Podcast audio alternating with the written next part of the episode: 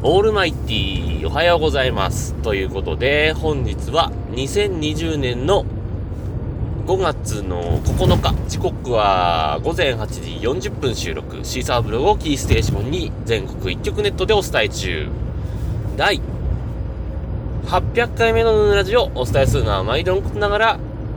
ヌーでございますけれども、いつもありがとうございます。え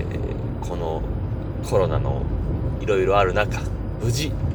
えーコロナに感染することなく、いや、感染してるかもしれないけど、発症することもなく、無事800回目が迎えられたことを、えー感謝しつつ、ね、えーいつも通りの配信をしていきたいと 思いますんで、えーよろしくお願いいたします。というわけでね、あのーまあ、このコロナの関係で、一つ始めたことがあるんですよ。えー、3、4日前ぐらいからですかね。あのー久々にポケモン GO を始めています。ステイホームって言ってんのにポケモン GO を始めてますよ。えー、あのね、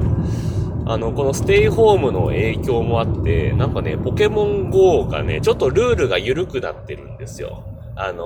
ー多少外に出なくても、出なくてもというか、歩き回らなくても、あのーできるような設定に今ちょっとなってて、それ気づかなかったんだけど、やってるうちに、あれ？あれ？今までとこれなんか変わってるみたいなのが結構あってね。例えば、あのーアイテムとかをもらえるポケストップとか、えー、まあ、ポケモンのリーグがあって、ジムとかがあるんですよ。で、そこに、だいたい何メートルぐらいかな？直線距離で、その中心からだいたい5メートルぐらいかな、5、6メートルぐらいだと思うんですけど、そこまで近づかないと、えーそのアイテムが出てこないみたいな仕組みがあるんですけど、なんかそれが、なんか倍ぐらいまで多分長くなってて、あの、普段今までだったら家から届かなかったポケストップを、えー開くことができるようになってたりとかですね、えーするみたいですけど、まあ、当然うちはど田舎なので、その恩恵は得られることはないんですが、まあでもね、あのー職場で、えーちょっとだけ離れたジムがね、割と近くにあるんですけど、そこを行くことができるようになったりとかはしてます。なんで、あの、今がチャンスと思ってね、え自分ポケモン GO は歩き回らない派なので、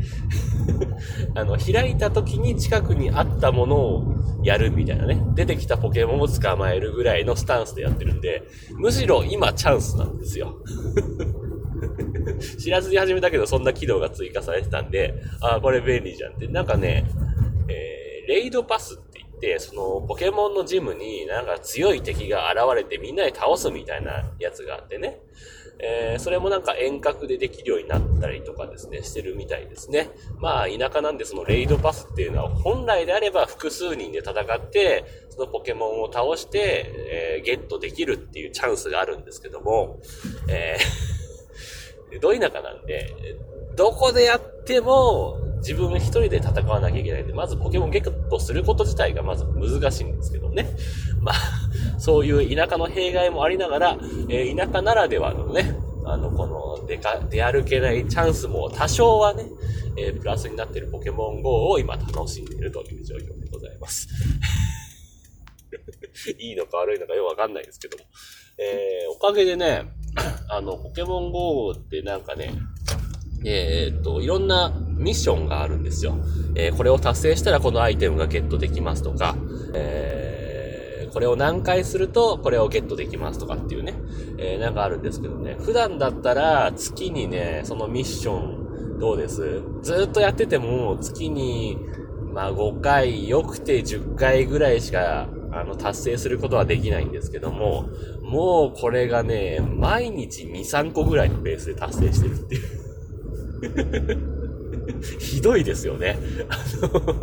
ステイホームの方が楽っていう、この状況。ね。まあ、もちろんアイテムをね、えー、買った方がね、運営的にはいいんでしょうけど、もちろんね、あの、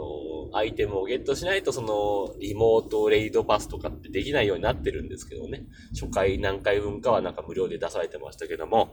えー、そんなことがあったりとかですね。まあ楽しんでやってますよ。はい。というわけで、えー、今日もハッシュタグ付きツイートをいただいてますんで、えー、ご紹介したいと思いますと。え、今日はね、2名の方からいただいております。え、まずですね、ピエール加藤さんから、え、いつもありがとうございます。もうね、ピエール加藤さんは、解禁賞ですよね、多分ね。いつからかわかんないけど解禁賞ですよ。もうね。てか、あの、ピエール加藤さんさ、あのー他の番組聞いてても、ちょいちょい、そのメールとか読まれてるわけですよ。すごいなと思ってね。あのー、自分もいろんな番組聞いてるけど、そこまで感想を出せないなって思うのよ。なんか、なんかちょっとめんどくさいなって思っちゃって出せないわけよ。でもね、こうやって出せるっていうのがね、自分も見習いたいですよね。自分もなんか、もう期間限定でもいいからやりたいのよね。そういうのね。あの、一週間限定でもいいから、各番組の感想をちょろちょろっとでも、楽しかったですぐらいでもいいから書きたいもんね。見習いたい。はい。というわけで 読んでいきたいと思います。えー、これが読まれている頃は、もう800回っていうことですね。ね、たぬきも一足早くお祝いに現れたようで、えー、800回おめでとうございますと。で、これからも楽しく聞かせていただきますということでツイートいただいてました。ありがとうございました。ね、えー、前回はね、